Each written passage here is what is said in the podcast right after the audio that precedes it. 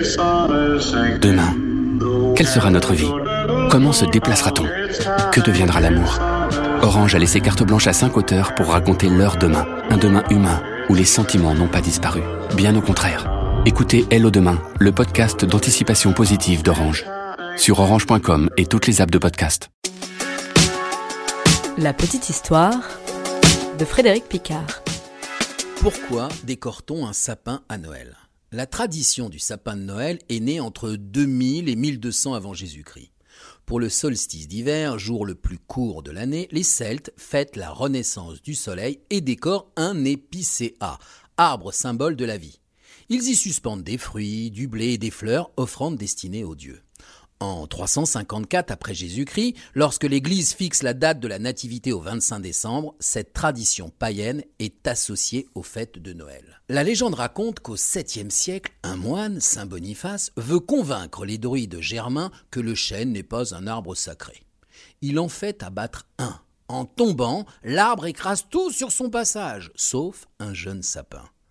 Saint Boniface qualifie alors cet événement de miracle et déclare que le sapin sera dès lors l'arbre de l'enfant Jésus et utilise sa forme triangulaire pour expliquer la Trinité. C'est en 1521 en Alsace que l'on fait état officiellement pour la première fois d'un arbre de Noël en France. Et c'est Marie Lesinska, épouse de Louis XV, roi de France, qui fait installer en 1738 le premier sapin de Noël au château de Versailles. Mais alors, les décorations, me direz-vous? Eh bien, naturellement, pas de sapin sans évoquer sa décoration.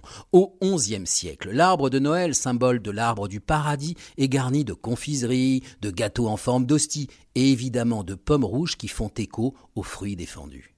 Il faut attendre le XVIe siècle pour que le premier sapin s'illumine. Selon la légende, Martin Luther, ébloui par la beauté des sapins enneigés, dont les branches vertes renvoient la lumière des étoiles, reproduit cet effet en mettant des bougies dans son sapin.